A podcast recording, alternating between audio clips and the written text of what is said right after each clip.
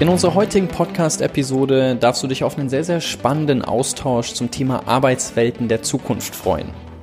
Anna Kaiser und ich sprechen über unterschiedliche New York-Konzepte, wir sprechen über das Job-Sharing-Prinzip und wir sprechen über ihre super spannende Gründungsstory von Tandemploy.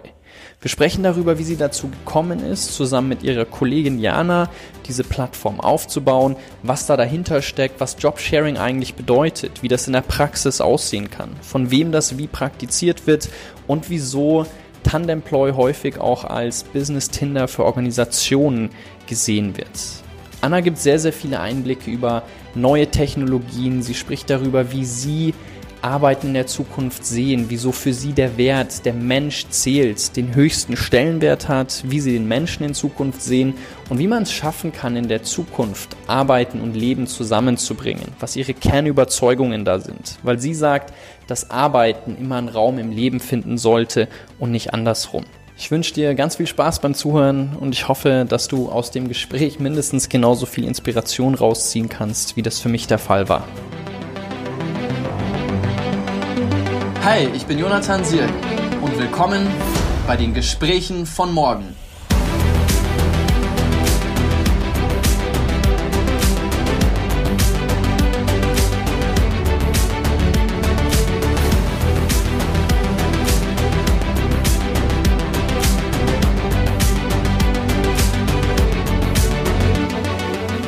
Hallo liebe Anna, ich, ich freue mich sehr, dass, es, dass du heute bei den Gesprächen von morgen mit dabei bist und vor allen Dingen, dass es jetzt nach mehreren Anläufen, nach etwa einem halben Jahr klappt hier mit unserem Gespräch. Sehr schön. Ich freue mich auch sehr, lieber Jonathan, aber was lange währt, ne, wird endlich gut und deswegen umso schöner, dass wir jetzt heute endlich sprechen. ja, auf jeden Fall. Ich möchte gerne einsteigen und dir erstmal gratulieren zu einem echt richtig coolen Firmennamen mit Tandemploy. Ich meine, das ist super selbsterklärend. Ich finde, das ist eine sehr schöne Zusammensetzung von zwei Wörtern, die dann auch ja einfach schnell klar macht, was ihr da ähm, tatsächlich tut. Und vielleicht können wir auch damit einsteigen, vielleicht mal darüber zu sprechen, wie es dazu kam und vor allen Dingen auch, welches Weltbild beziehungsweise welches Konzept von Arbeit dem zugrunde liegt. Also was ihr euch da gedacht habt, wie es dazu kam, dass ihr gesagt habt, okay, es braucht sowas wie Tandemploy. Also es begann ja alles ähm, vor sieben Jahren ungefähr, ne? als Jana und ich noch in einer Personalberatung für die Digitalwirtschaft hier in Berlin gearbeitet haben. Und ähm, eines Tages hatten wir eine Tandembewerbung auf dem Tisch. Das heißt, zwei Frauen haben sich im Tandem für eine Führungsposition in Vollzeit gemeinsam beworben und haben in dieser Bewerbung dargestellt, warum sie perfekt auf diese Stelle als Team passen, ne? oder so als Zweierteam. Also mhm. haben dann so richtig schön im, im Puzzle-Lebenslaufformat äh, so äh, dargestellt, so ne? gemeinsam fünf Sprachen, die eine kreativ, die andere analytisch etc.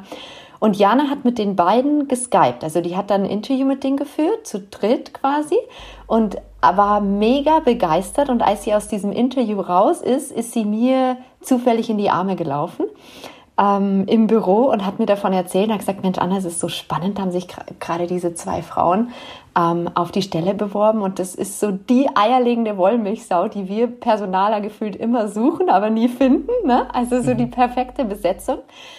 Und dann haben Jana und ich unabhängig voneinander an demselben Abend noch gegoogelt und dann haben wir recherchiert und dachten, Mensch, zwei teilen sich eine Stelle und sind natürlich ganz schnell auf das Thema Jobsharing gestoßen. Ja. Es ist ja. ja nichts Neues. Ne? Also auch damals war es schon im Teilzeitgesetz verankert, eigentlich seit den 80ern. Ähm, und wir waren eigentlich überrascht, dass wir es nicht kannten. Also wir mhm. waren in der HR-Branche unterwegs und äh, uns ist es aber da zum ersten Mal begegnet. Und dann haben wir gesagt, Mensch, das ist eigentlich zu genial, als dass man da nicht mehr draus macht weil es bis dahin immer noch so ein Zufallsprodukt war. Wenn sich zufällig zwei Menschen in der Firma kannten, die in derselben Lebensphase waren und dann irgendwie mit dem Chef ne, oder dem Vorgesetzten ja, da irgendwie ja. sowas vereinbart hatten. Aber es wurde noch nicht strategisch genutzt. Und Jana und ich haben zu der Zeit, also wir waren gerade alle ein, zwei Jahre aus dem Studium raus, gemerkt, dass ganz viele Menschen in unserem Umkreis schon unglücklich in ihren Jobs waren. Und es lag meist nicht an den Tätigkeiten, die sie irgendwie ausgeführt haben, sondern eher an den Rahmenbedingungen, sodass Flexibilität oft nicht so möglich war. Und Jobsharing hat uns dann halt ganz konkret so eine Lösung aufgezeigt, wie man Leben und Arbeiten anders verbinden kann. Ne? Zu sagen, ich mache weiterhin Karriere, aber kann halt vielleicht über eine bestimmte Lebensphase hinweg ähm, nur in Teilzeit arbeiten. Und wir haben dann in der Tat zwei Tage später gekündigt und haben uns dann vier Wochen später bei mir im Wohnzimmer quasi in unserem Homeoffice sozusagen wieder getroffen und haben gesagt, äh, wir wollen eben eine Plattform ins Leben rufen, wo die Menschen durch einen automatisierten Algorithmus zusammenkommen, also so ein bisschen wie beim Online-Dating, nur auf den. Job eben bezogen und haben dann über den Sommer mit dem Fraunhofer Institut, mit ganz vielen Universitäten und so ganz viel über das Thema recherchiert und auch geforscht, sodass wir natürlich den Algorithmus perfekt programmieren können. Also dass wir nicht nur Hard Facts ähm, berücksichtigen, wie in welchem Bereich suchst du jemanden, in welcher Stadt und so, äh, für welche Zeit, sondern auch so weichere Faktoren ne, wie Persönlichkeit, Kommunikation, Arbeitsweise äh, etc äh, mit einzuschließen und ähm, sind dann 2014 mit der Beta-Version live gegangen. Also ich habe jetzt quasi so die Gründungsgeschichte von Tandemploy erzählt, weil angefangen haben wir wirklich mit dieser öffentlichen Plattform fürs Thema Jobsharing. Und es ist uns aber dadurch auch wirklich gelungen, das Thema zurück auf die Agenda zu bringen, weil wir haben, ja. als wir eben 2013 das erste Mal gegoogelt hatten an diesem besagten Abend, gab es ein ein Eintrag zur Arbeitsplatzteilung auf Wikipedia und ein Literaturverweis auf ein Buch aus den 80ern, sonst nichts, wenn du das Thema Jobsharing eingegeben hast oder das Wort, den Begriff. Und wenn du heute googelst, findest du da über eine Million Einträge. Das heißt, das wow. Thema ist wieder, wird wieder diskutiert und haben wir auch wirklich, es gibt keinen äh, HR-Kongress mehr oder so, wo das nicht diskutiert wird, weil es ist ein ganz, inzwischen ein ganz wichtiger Mosaik Baustein rund um dieses Thema New Work, Flexibilisierung etc. Wir machen heute schon noch was ganz anderes, aber da sprechen wir bestimmt später auch drüber. Jonathan, ja. es hat sich alles weiterentwickelt, aber genau, so war quasi unsere Gründungsgeschichte, so hat es begonnen. Jetzt habe ich ein bisschen weit ausgeholt, aber jetzt, jetzt weißt du es.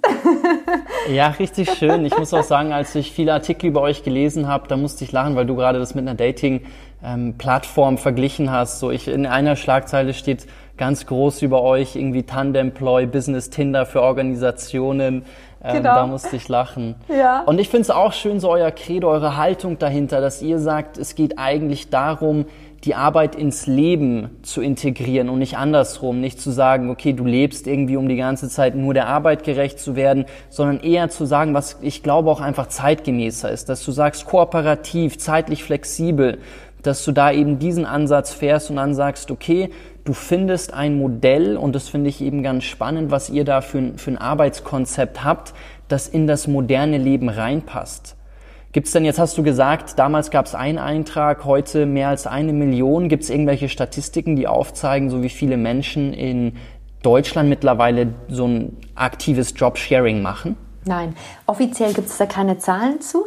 Ähm, es ist auch ich will auch nicht, dass man Jobsharing so ganz begrenzt irgendwie definiert. Ne? Es sind immer mhm. zwei Menschen, die dann in Teilzeit, sprich jeder 50 Prozent, sondern da draußen gibt es wahrscheinlich unzählige Tandems, die sich vielleicht selbst gar nicht so beschreiben würden, weil sie einfach perfekt in Teams zusammenarbeiten, sich gegenseitig unterstützen, voneinander lernen, füreinander einspringen, ähm, weil das ist am Ende ja auch so der Kern des Jobsharing. Ko kollaboratives Arbeiten im Team, im Sparingspartnerprinzip auf Augenhöhe.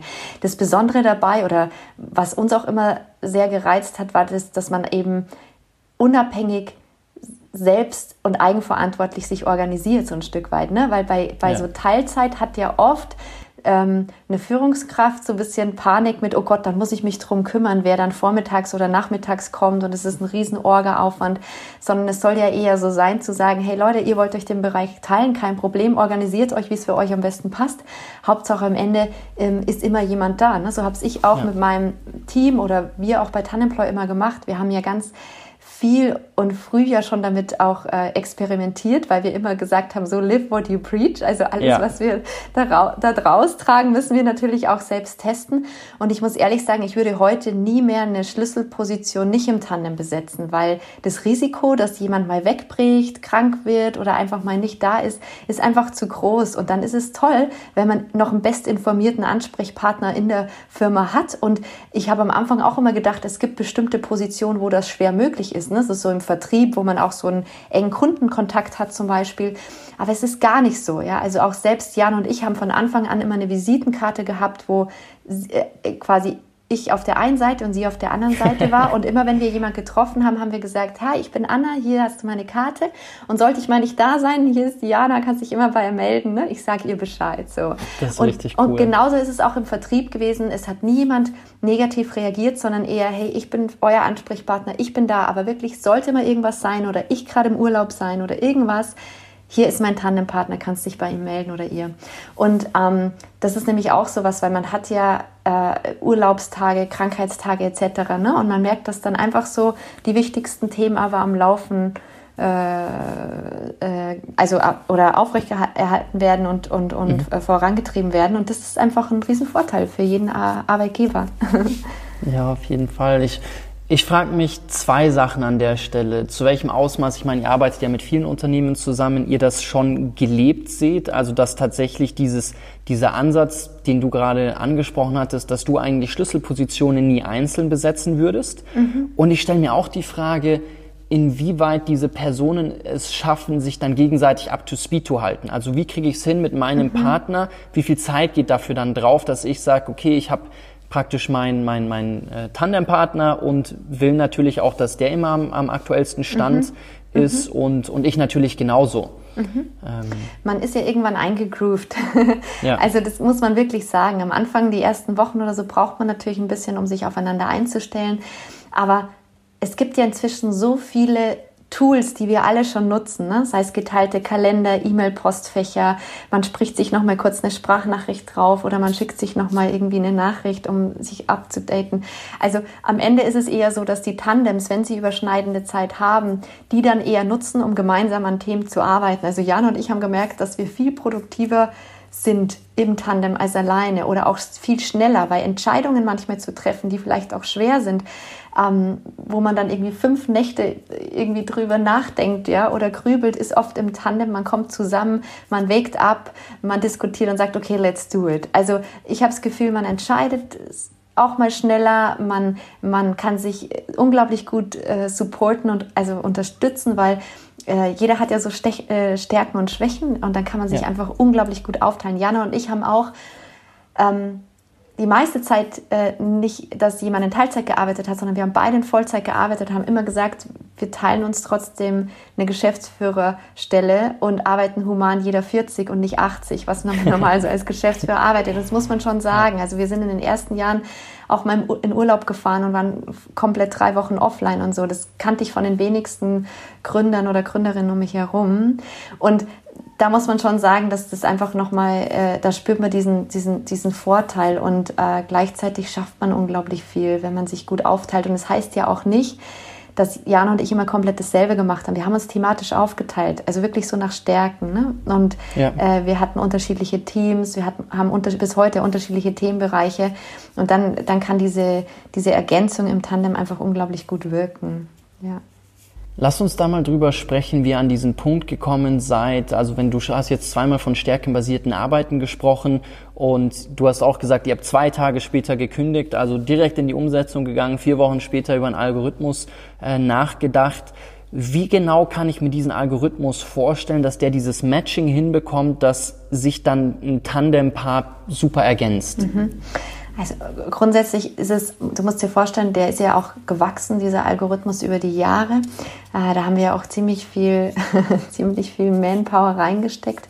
Und heute existiert der ja aber noch nur in weitaus ausgereifter Form, ne? weil wir ja inzwischen nicht nur Menschen zusammenbringen für Jobsharing, sondern inzwischen ist es ja eine firmeninterne Software geworden. Das heißt, ähm, Firmen bieten diesen, diesen Raum, diesen virtuellen Raum äh, ihren Mitarbeitern an, um sich mit Kollegen zu verbinden oder auch auf Angebote zu stoßen, die für sie spannend sind. Das heißt, wir bringen Menschen zusammen für Jobsharing, aber auch die richtigen Projektteams, Mentoren, Mentees. Wir bringen Onboarding Buddies mit Leuten zusammen, die gerade neu in der Firma sind.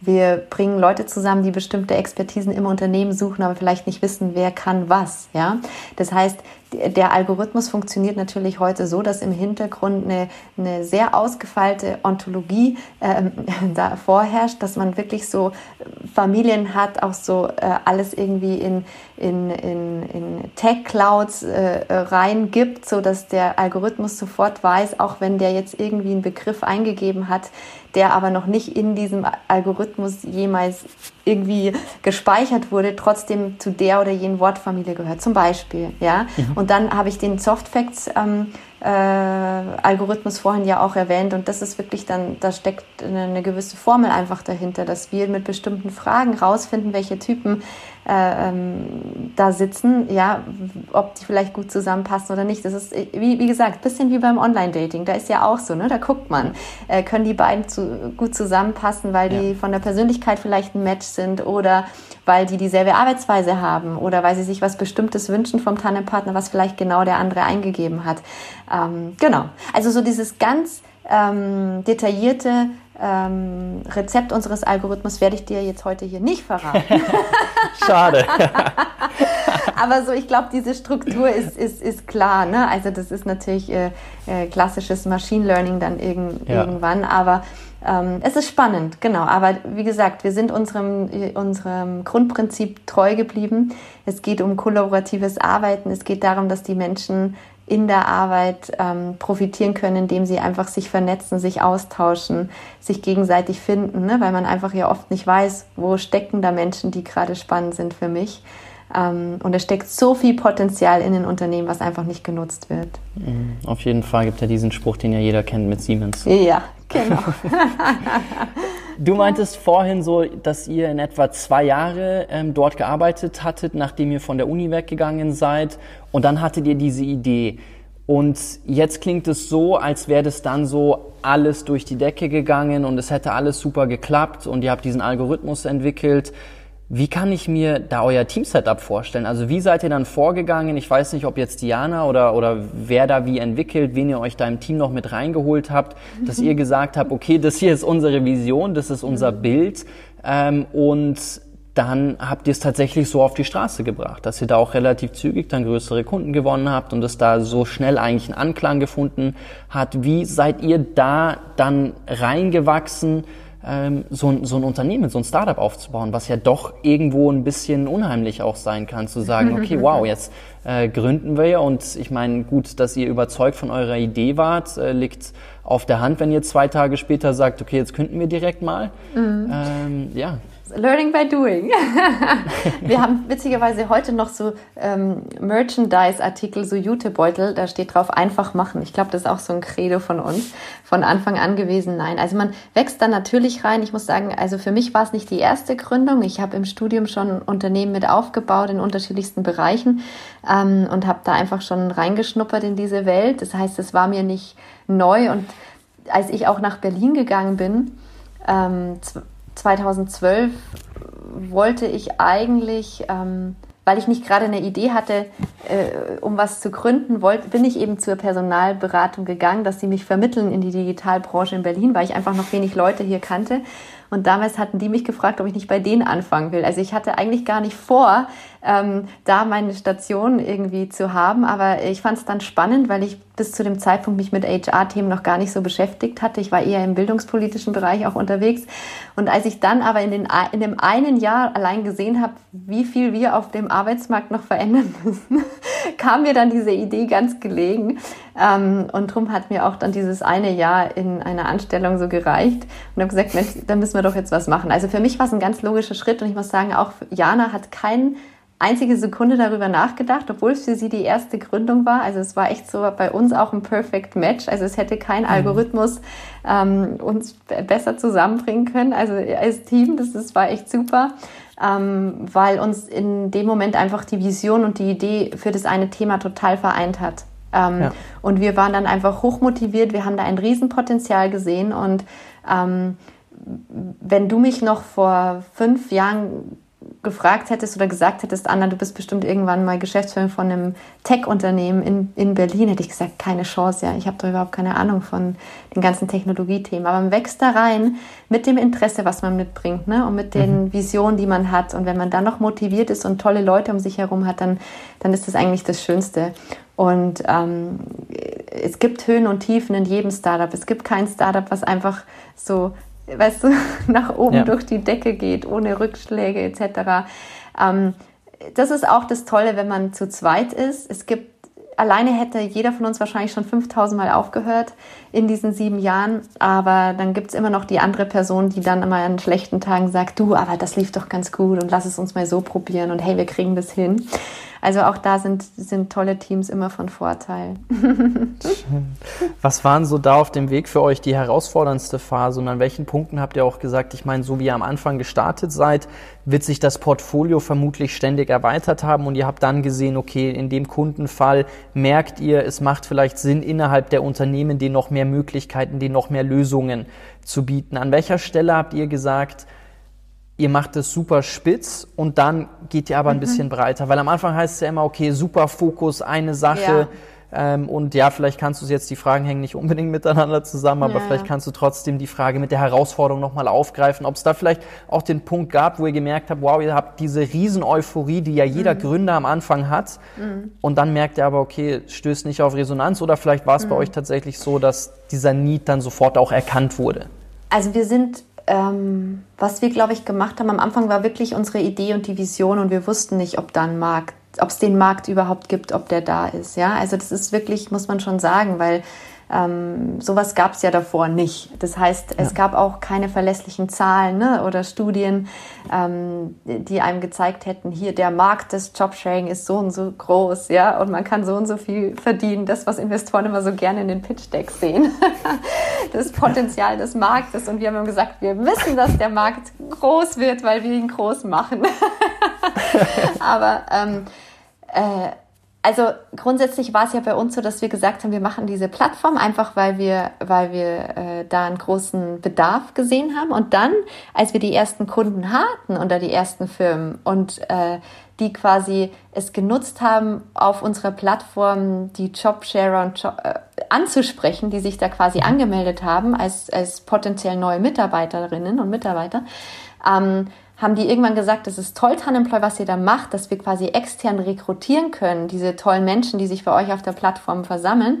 Aber wir haben intern 1000, 10.000, 100.000 Mitarbeiter und für uns ist es total schwer, top-down die richtigen Menschen zusammenzubringen. Ja, also das war so mhm. der Schritt von, hey, wir haben die Plattform dann hinzu, wir müssen mal in die Unternehmen reingucken. Und vor allem haben die Unternehmen zu der Zeit alle oder bis heute noch eigentlich diese große Herausforderung, gehabt mit, wir, sie wollten alle oder wollen heute noch Netzwerkorganisation werden, aber es fehlt total an der Basis der Vernetzung. Ja? Und da, da ja. sind der technologische Hilfestellungen gerade ähm, weltverändernd so gefühlt, wenn man sie richtig mhm. einsetzt und vor allem die Menschen auch wissen, warum und wozu, weil das ist ja auch immer so ein Punkt. Ähm, also das schon mal das Erste und ähm, fokussieren muss man sich immer wieder, weil selbst wenn man dann auch Software programmiert, ein Use Case hat etc. Es ist immer eine Herausforderung, weil, jede Firma will ja eigentlich immer so eine eigene Lösung für sich selbst. Jeder hat immer irgendwie einen, wie einen anderen Fall, aber ähm, grundsätzlich muss man ganz viel und das wie bei jedem Startup auch einfach machen, ausprobieren, sich trauen, mit unfertigen Produkten einfach mal zu testen. Ja, also das äh, kennen wir ja einfach alle. Die Lean Startup Methode, die ist überlebenswichtig, weil man hat nicht viel Budget, man hat ein super ähm, äh, kleines Team am Anfang und man muss einfach gucken, wie man schnell vorankommt. Und darum muss man viel testen, ausprobieren, wieder Schleifen drehen und ganz viel mit dem Kunden sprechen. Wie kann ich mir denn das genau vorstellen, wenn jetzt jemand bei euch anklopft? Sagen wir, da kommt ein großes Unternehmen und die sagen, hey, okay, wir haben diese Herausforderung, wir haben bei euch gesehen, ihr bietet diesen Algorithmus an oder diese Plattformlösung. Wie geht ihr dann da rein und was genau oder wie genau wird das dann da auch umgesetzt? Also wie können die Mitarbeiter das dann nutzen und mhm. was sind da dann auch so mhm. Success Stories vielleicht, ja. die, wo, wo ihr ja. auch sagt, wow, da haben wir wirklich gemerkt, das hat einen riesen Unterschied gemacht? Ja, also wir haben ganz, ganz schöne und tolle Success Stories wirklich auf unterschiedlichsten Ebenen. Also ähm, ein ganz schönes Beispiel im Moment zum Beispiel, also ist für uns ja auch total schön eigentlich so ein Ritterschlag auch gewesen, ne, als Softwareanbieter oder junge Softwareanbieter, dass SAP auch selbst Kunde bei uns ist. Das heißt, die bieten mhm. ihren Mitarbeiter weltweit an, sich über unsere Software ähm, zu vernetzen. Inzwischen, glaube ich, über, in 54 Ländern oder so, was, was Wahnsinn ist. Das heißt, wow. ähm, zu Corona hatten sie es total ausgiebig genutzt, so digitale Lunchdates äh, zu finden, weil jeder war im Homeoffice, ja, jeder war für sich zu Hause, es äh, hat ja kein persönlicher Austausch mehr stattgefunden und dann haben die unsere Software genutzt, um sich mit Kollegen aus anderen Abteilungen, anderen Ländern, wie auch immer, zu, zum Lunch zu verabreden, vor allem auch mit Leuten, die man vielleicht noch nicht kennt. Ähm, also wenn ein Unternehmen auf uns zukommt äh, und sagt, sie interessieren sich für die Software, dann freuen wir uns erstmal und dann sprechen wir mit denen. Ne? Grundsätzlich ist es ja so, dass im Moment fast wirklich alle diese Herausforderungen haben, weil sie sagen, sie müssen ihre Leute irgendwie verbinden und vor allem müssen sie herausfinden, wo steckt welches Potenzial und vielleicht auch ein Potenzial, was wir noch gar nicht kennen. Und was wir beobachtet haben in dem ganzen ähm, äh, Tech-Bereich, vor allem in dem HR-Tech-Bereich in den letzten Jahren kam auch viel mit People Analytics. Also so, ich muss ja wissen, was die Leute jetzt können und dann wollen etc. Und wenn man dann genau hinguckt, merkt man, dass diese ähm, Plattformen oder die Lösungen oft sehr leer sind und es keine Daten gibt, weil die Leute, die Mitarbeiterinnen und Mitarbeiter nicht einfach Dinge eingeben, wenn sie nicht wissen, warum und wozu. Und vor allem nicht in einem Big Brother, weißt du, ist Watching You Talent Management System, weil ja. da, für was denn? Also selbst wenn mein Arbeitgeber ein, ein Tool zur Verfügung stellt und dann fragt, bitte tragt hier mal eure Interessen ein oder was ihr könnt und was eure Skills sind, ne, oder eure Stärken dann macht man das doch nicht einfach. Und das Spannende war ja bei uns, dass wir am Anfang hingegangen sind und die Use Cases hatten. Das heißt, wir sind ja immer von diesem Bottom-up-Gedanken ausgegangen. Wie können die mhm. Menschen sich vernetzen? Also wie kann man denen einen Raum geben, dass die miteinander zusammenkommen, ohne dass es immer von oben organisiert wird? Und wir haben immer uns gefragt, für welche Themen, die im Alltag für die Menschen wirklich spannend ist. Also ich brauche einen Mentor für ein bestimmtes Thema oder ich würde gern Mentor sein. Ich würde gern äh, Leuten meine Expertise zur Verfügung stellen oder ich würde gerne in einem Projekt XY mitarbeiten. Aber weiß ich vielleicht nicht, ob es das überhaupt gibt, weil es sitzen immer dieselben Leute in den Projekten gefühlt, ähm, weil man immer nur die einen kennt. Ähm, und das ist dann, das war dann das Spannende, dass wir dann festgestellt haben, dass unsere User super spannende Daten eingegeben haben, weil auf dem Weg, um dahin zu kommen, muss man natürlich was eingeben. Ne? Wenn man sich einen Job teilen will, dann schreibt ja. man ja ein bisschen was über sich, wie man so ist, was man sich wünscht, äh, in welchem Bereich man arbeitet, wo man sich hinentwickeln will. Und wir haben gemerkt, wow, Natürlich geben die Leute das gerne preis, wenn sie wissen, warum und wozu. Das mhm. heißt, das ist das, was die Unternehmen so einen riesen Mehrwert bei uns sehen, weil sie merken, das wird dann ein interner Talent Marktplatz eigentlich, ne? oder so ein Opportunity-Marktplatz. Das heißt, die Menschen kreieren den selbst. Und sie gewöhnen sich an eine neue Form der Arbeit, weil wir sprechen immer ganz viel von, die Leute müssen eigenständiger werden, kollaborativer arbeiten, ja, keiner darf mehr in seinen Silos sitzen, die müssen sich vernetzen. Aber Menschen wollen sich nicht einfach vernetzen, um sich zu vernetzen, ja. weil das jetzt irgendwie ein Trendthema ist in dem New Work-Bereich oder weil der CEO das sagt, sondern die Frage ist ja immer so, what's in for me? Also was mhm. habe ich davon? Und wenn wir den Leuten diesen Erlebnisraum geben, wo sie merken, wie toll das ist, sich mal mit einem Kollegen auszutauschen, der einem weiterhilft oder selbst die Hilfe anbietet, ähm, dann ist es eine neue Form von Arbeit, an die man sich gewöhnt. Weil dann, bevor man dem nächsten Problem zum Chef geht, sagt man, hey, vielleicht gucke ich mal, gibt es auch jemand gerade hier in der Firma, der das Problem schon mal hatte und versucht selbst zu lösen. Und das ist dann dieser Kulturwandel, der natürlich von unten stattfindet. Also von oben ermöglicht, aber eben der wachsen kann und der dann auch nachhaltig und authentischer ist. Und das ist so, weil du gefragt hast, ob, wir, ob ich Beispiele nennen kann, ähm, was sich da so in den Firmen verändert. Das ist, ein, das ist eins, was bei allen gleich ist, ja, weil das ist das, was das unglaublich unterstützt, diesen Kulturwandel hin zu einer vernetzteren, ähm, kollaborativen ähm, Firmenkultur, so, äh, die die Basis für ganz vieles ist. Ja. Was ich bei euch richtig schön finde, ist einfach dieses Menschenbild, beziehungsweise, dass ihr dem Menschen dadurch ein anderes Arbeitsleben ermöglichen wollt. Also ich habe bei euch auf der Website auch gelesen, dass bei euch dieses Der Mensch zählt einfach groß geschrieben wird, was ich in der aktuellen Zeit eine unheimlich spannende Diskussion finde. Einfach die Frage nach Sinn und Bedeutung in der Zukunft für den Menschen in der Arbeit, wo wir gerade daran arbeiten, so viele Dinge zu automatisieren und alles schneller zu machen und wo dann Elon Musk mal auch in der Diskussion, das fand ich ganz spannend, aufgegriffen hat und meinte, irgendwann werden wir uns einfach viel mit der Frage auseinandersetzen müssen, okay, was wird dem Mensch in der Zukunft Sinn und Bedeutung geben? Und das ist dann natürlich eine andere Fragestellung. Und ich glaube, dass durch das, was ihr da anbietet, gebt ihr durch diesen vernetzenden Charakter den Menschen schon mal einen Teil davon. Also ein Teil dieses, dieses Sinn, diese, dieser Sinnebene, weil natürlich der Mensch immer ein soziales Wesen bleiben wird. Auf jeden Fall.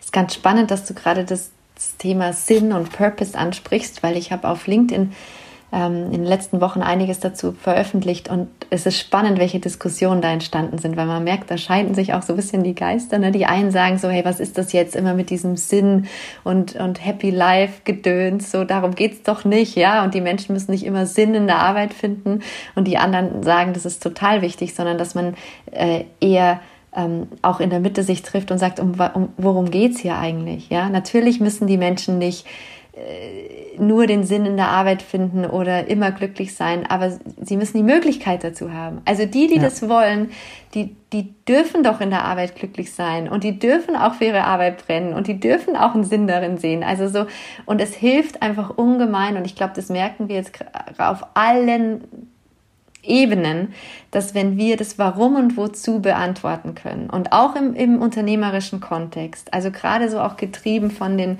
Unternehmern selbst, ja, oder von den Führungskräften, dann hilft es total, durch Krisen zu kommen. Ja, weil man einfach dann auch motiviert an den Themen oder an dem gemeinsamen Ziel arbeiten kann. Und zwar gemeinsam. Ja, wenn man weiß, wo will mein Unternehmen hin? Wofür ja. stehen meine Vorgesetzten? Und dann ist es doch großartig, wenn man sich damit identifizieren kann und sagen kann, let's do it together.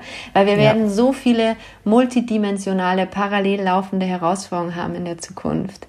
Und wenn wir uns da nicht so auf, in der Basis ähm, auf das Wichtige besinnen und darauf Antworten finden, finden oder ähm, die haben, können wir uns um alles andere gar nicht kümmern. ja, also da bin ich voll bei dir. Ich meine, es gibt ja ganz viele Studien, die auch aufzeigen, wenn das nicht für dich klar ist, was dein Bild ist, wofür du was machst, dann wirst du immer dann, wenn es schwierig wird, viel, viel schneller aufgeben und sagen, ich ziehe das nicht durch, weil wieso sollte ich es durchziehen? Also ich meine, der, der das am konsequentesten und auch radikalsten zu Ende gedacht hat, ist mit Viktor Frankl einfach ja. derjenige, der diesen Sinn zum, zum Herzstück seiner Philosophie gemacht hat mhm. und dann auch zum, zum Herzstück seiner mhm. medizinischen Arbeit. Mhm. mhm. Weil ich meine, da sieht man es dann aufs ganze Leben mhm. übertragen, was mhm. es heißt, wenn der Sinn da ist und vor allen Dingen, ähm, was es auch heißt, wenn das nicht da ist, wo er dann auch wirklich meint, okay, irgendwann kommt vielleicht der Punkt, wo die weitere Lebensbejahung zu einer immensen Herausforderung wird.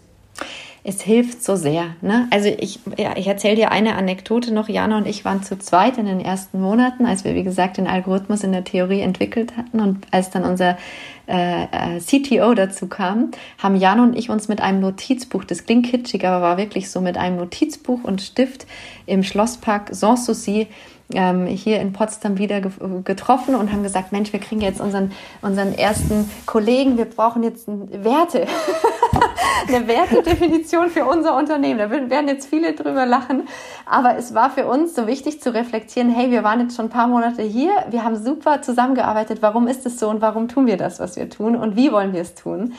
Und, der Grundwert, den wir da definiert, wir haben mehrere äh, definiert, aber der Grundwert, den wir da definiert haben und bis heute steht, der heißt wirklich, der Mensch zählt. Und das ist so auf mhm. unserem Werteplakat. Ich weiß, viele, viele Firmen haben Werteplakate rumhängen, aber bei uns ist es wirklich wichtig, weil selbst in Mitarbeitergesprächen ist für mich immer zielweisend ist. Wenn irgendwas mal nicht funktioniert, kann man sich daran orientieren, weil man bestimmte Werte hat, einfach im Unternehmen, die einem wichtig sind. Und der Mensch zählt, ist nicht nur im Umgang mit, mit unseren äh, Mitmenschen wichtig, mit allen, die wir treffen oder die wir durch unsere Arbeit mit Tanemploy da draußen irgendwie berühren, sondern auch bei dem, was wir produzieren. Das heißt, die Software ist nicht nur eine weitere Software mit einem bisschen besseren Add-on oder irgendeinem Feature, was schon 5000 Mal gibt, sondern warum und wozu tun wir es und wer hat was am Ende davon. Also ich hätte äh, die ganze Digitalisierung ist ja kein Selbstzweck. Ja, für mich ist es immer so wichtig, sich zu fragen, warum und wozu tun wir das? Und ich finde in der Technologie so unglaublich viele tolle Chancen, die uns Menschen helfen können, ja, dass wir sie gewinnbringend einsetzen. Aber wir müssen uns immer wieder fragen, stellen, was wollen wir damit erreichen? Und wenn ja. ich der Mensch, was hat der Mensch davon mit einem beantworten kann mit, er hat einen positiven Impact dadurch, dann ähm, tue ich das sehr gerne, dass ich dann Technologie entwickle, ja, oder auch äh, eben in meiner Firma dafür kämpfe, wenn ich sehe, der Mensch hat was mhm. davon. Aber der Mensch zählt immer.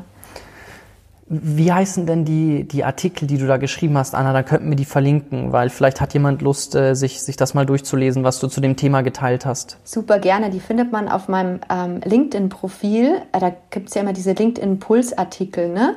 heißen die. Ähm, und da habe ich in den letzten Wochen einfach was äh, dazu geteilt und ähm, ich, ich glaube sogar heute Morgen den letzten, weil das, wir haben uns einfach jetzt bei Tannemploy auch viel mit dem Thema beschäftigt. Und den letzten, den ich heute geteilt habe, der heißt einfach Purpose. Ähm, als Titel müssen Mitarbeiter in der für ihre Arbeit brennen. Nein, aber sie müssen brennen dürfen. Das ist zum Beispiel der Titel meines letzten Artikels. Ähm, oh, sehr gerne. Super, dann verlinken wir das. Sehr, sehr schön. Ähm, du bist ja auch, beziehungsweise lass uns noch mal kurz das Thema Technologie aufgreifen, weil du gerade meintest, dass es da viele Dinge gibt in, im, im Zuge der Digitalisierung, ähm, die dich optimistisch stimmen. Kannst du da ein bisschen konkreter darauf eingehen, welche Technologien du siehst, die vor allen Dingen auf eure Werte sehr stark einzahlen, wo du sagst, die uns vielleicht noch mehr dabei helfen, Mensch zu sein, beziehungsweise dieses der Mensch zählt, in den Vordergrund drücken. Weil du bist ja sehr stark in den Tech-Themen drin und ich ja. habe immer wieder das Gefühl, ich meine, jetzt hatten wir vor kurzem Achim Berg bei uns sitzen, mhm. ähm, der darüber gesprochen hat als Bitkom-Präsident, dass viele Menschen Angst davor haben, weil sie mhm. vielleicht Te Technologien nicht mhm. verstehen oder nicht verstehen, wie sie die Technologien anwenden können und mhm. jemanden zu haben, der so viel Insider Perspektive hat wie du, der da auch einen gewissen Optimismus hat, ich glaube, das kann dann auch eine Angst nehmen und mhm. dazu beitragen, dass mhm. man sagt, wow, okay, damit will ich mhm. mich auch intensiver mhm. befassen. Mhm. Also ich glaube, deine Frage kann man nicht so ganz pauschal mit einer kurzen Antwort beantworten, aber grundsätzlich ähm, ist es mir wichtig, ein Verständnis ähm, zu schaffen oder dass es greifbar wird für viele Menschen. Mhm. Was, was bedeutet Technologie? Ich bin zum Beispiel auch im Ethikbeirat HR Tech äh, engagiert, wo ich am Anfang von vielen anderen Startup-Leuten irgendwie schief angeguckt worden bin. Anna, wie kannst du denn da reingehen? Die stellen doch nur wieder Regeln auf, die uns bei allem, was wir tun wollen, hemmen, ne? in Bezug auf künstliche Intelligenz zum mhm. Beispiel und so. Und ich habe gesagt, nee, es ist doch wichtig, mal auch die Seiten zu wechseln und sich immer wieder auch zu hinterfragen, was tun wir da? Was passiert mit den Daten? Wofür setzen mhm. wir sie ein? Was hat der Mensch am Ende davon?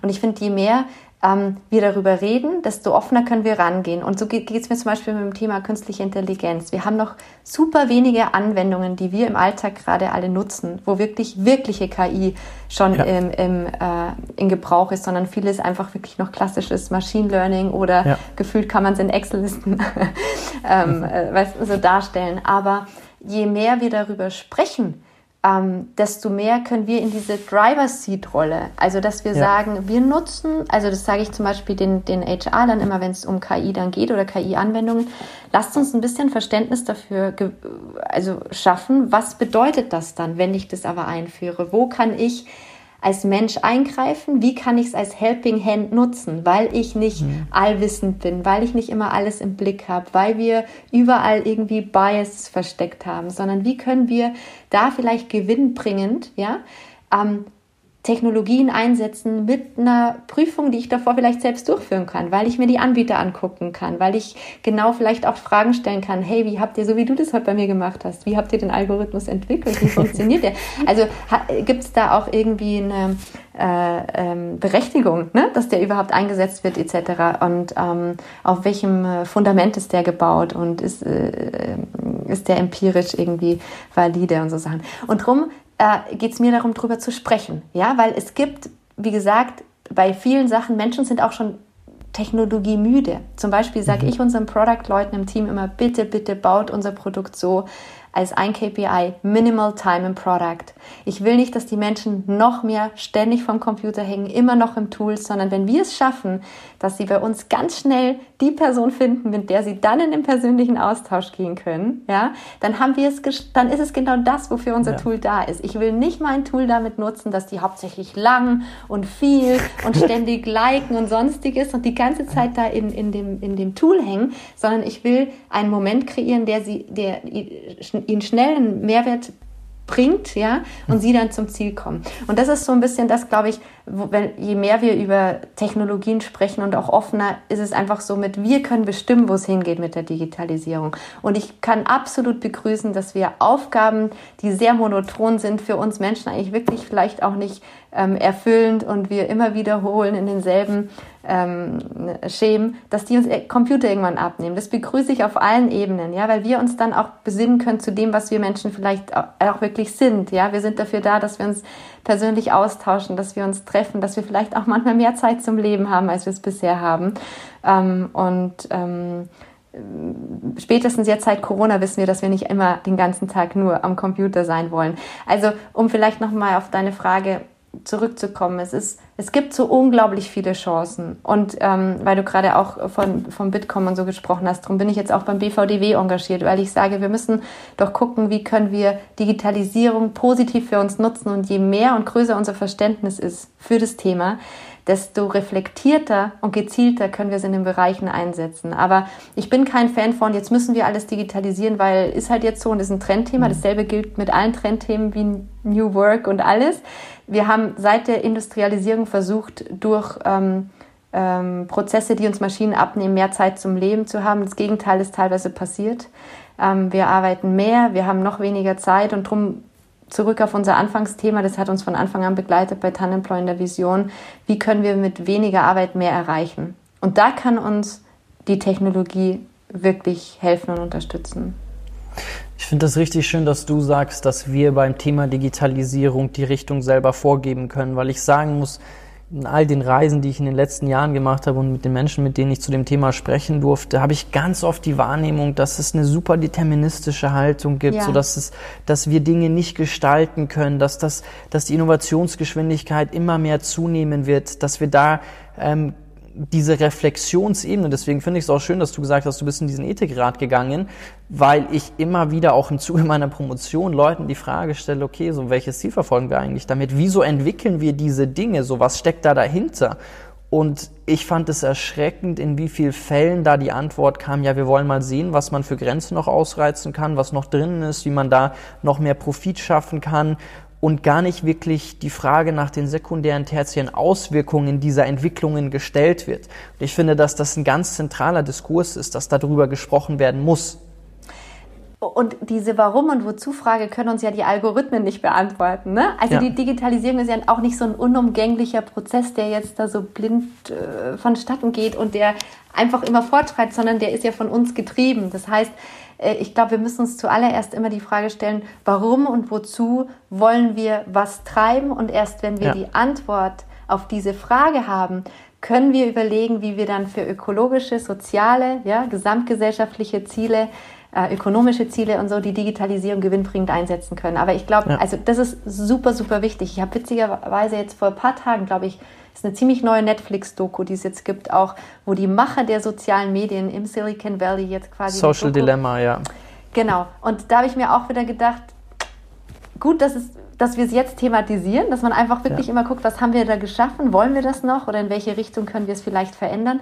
Aber wir dürfen, egal wie schnell die Zeit sich also fortschreitet und, und je, je verdichteter gefühlt alles äh, vorangeht, desto mehr Zeit brauchen wir auch immer wieder ähm, für Reflexion. Einfach ja. mal einen Schritt zurück zu überlegen, sind wir auf dem richtigen Weg, wollen wir dahin, weil wir Menschen können entscheiden und bestimmen, wo wir in 10 und in 20 Jahren stehen. Und darum ist für mich auch so wichtig, dass wir darüber sprechen, dass wir wieder mehr Überblickswissen auch brauchen. Mhm. Also wir haben mhm. im Moment Experten für die unterschiedlichsten Themen, wirklich ganz speziell und es ist auch toll und es ist gut so.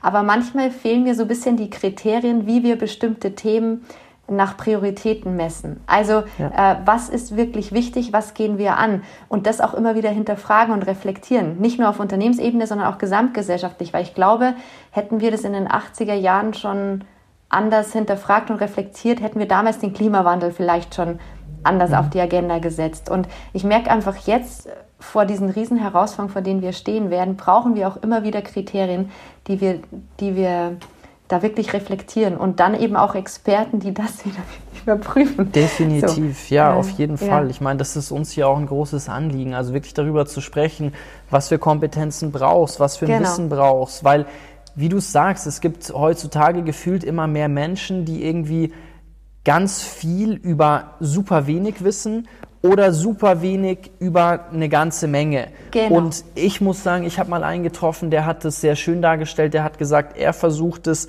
so zu handhaben, dass er eine Breite hat und dann mhm. innerhalb dieser Breite in zwei, drei Themen eine absolute Tiefe hat. Ja. Also, dass man das ja. hinbekommt, wie du es gesagt hast, so Überblickswissen, also dass ich Dinge, weil wenn ich in Zusammenhängen Lösungen finden will und auch Lösungen finden will, die vielleicht außerhalb meines, meiner Top-Domäne, in der ich mich gut auskenne, ähm, einen, einen Impact haben sollen, dann muss ich diesen weiteren Blick haben.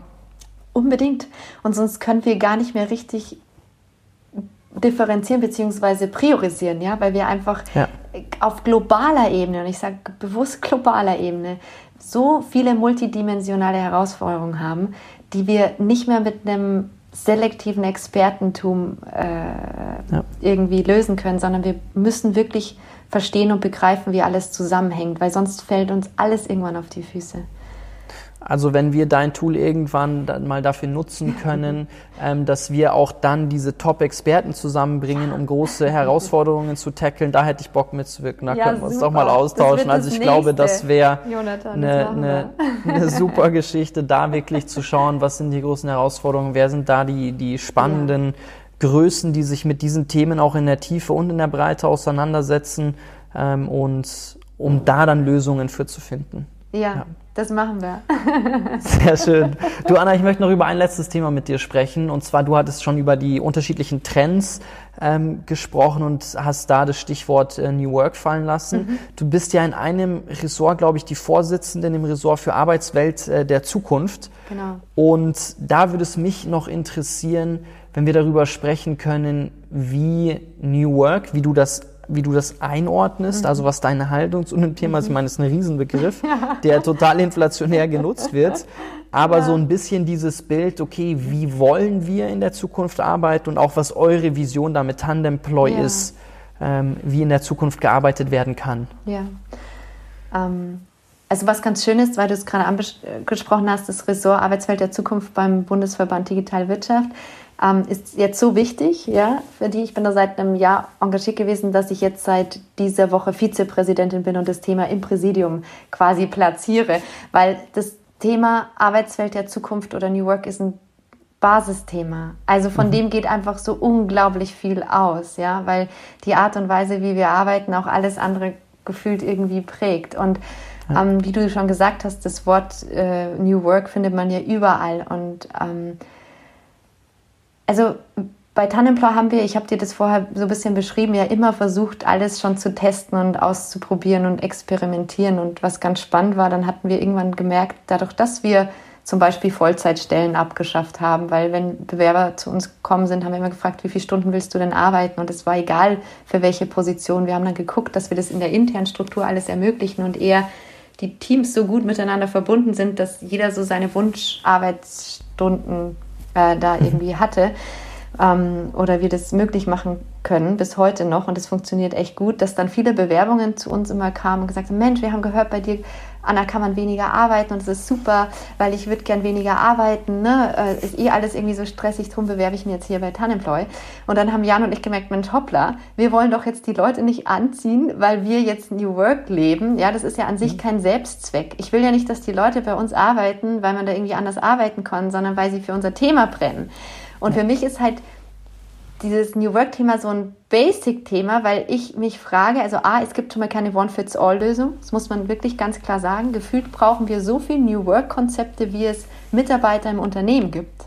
Weil jeder Mensch ist anders. Und darum ist für mich ist einfach wichtig zu sagen, wir haben so einen riesen Möglichkeitsschatz beim Thema arbeiten und man kann so mhm. viel gestalten und machen. Wir müssen es nur nutzen und tun, weil, ähm, wie gesagt, Menschen sind in unterschiedlichen Lebensphasen, Menschen brauchen unterschiedliche Dinge.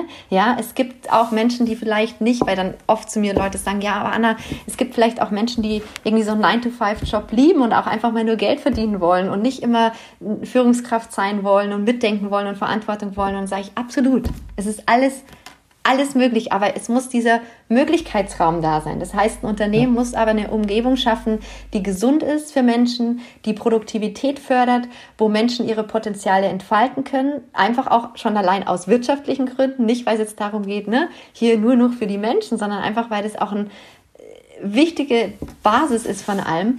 Und da gibt es eben keine One-Fits-All-Lösung. Wenn du mich heute fragen würdest, ja, aber Anna, was ist es dann New Work? Dann sage ich für jeden was anderes. Aber am Ende geht es auch da wieder, der Mensch zählt.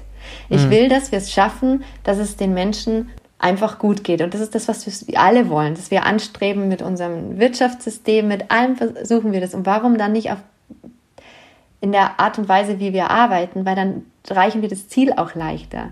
Wenn Menschen motiviert, inspiriert und glücklich nach Hause gehen von der Arbeit, dann hat das einen positiven Impact auf die Menschen, die sie im Supermarkt treffen, auf die Kids, auf die Ehepartner, auf alle, die sie noch an dem Tag dann so treffen. Und für mich ist es auch so, dass die Aufgabe oder die Verantwortung von Unternehmen auch, die hört da nicht auf an den Unternehmensmauern, ja, sondern für mich ist es ja auch immer so, was kreiere ich für eine Welt, in meinem Unternehmen, weil die wird nach außen multipliziert, ja? ja. Und auch wenn ich jetzt nicht sagen würde, hey, wir, wir müssen Menschen irgendwie erziehen, aber Menschen, man nimmt Dinge an man, man, wenn man, man verbringt so viel Zeit in der Arbeit. Wenn ich überlege, wie viel Zeit wir immer in der Arbeit sitzen und machen und tun. Und Jana und ich haben zum Beispiel immer gesagt, früher unser Büro muss schöner sein als die meisten Wohnungen, weil sonst kann ich verstehen, dass alle ins Homeoffice gehen. Ja, ähm, irgendwie mit in, in stickigen Büros mit grellen Lichtern und grünen Teppichen und, und oder wenig Licht und so. Da will ich auch ins Homeoffice. Ja, so dass wir ja. gesagt haben, natürlich haben wir einen Schlafraum und natürlich haben wir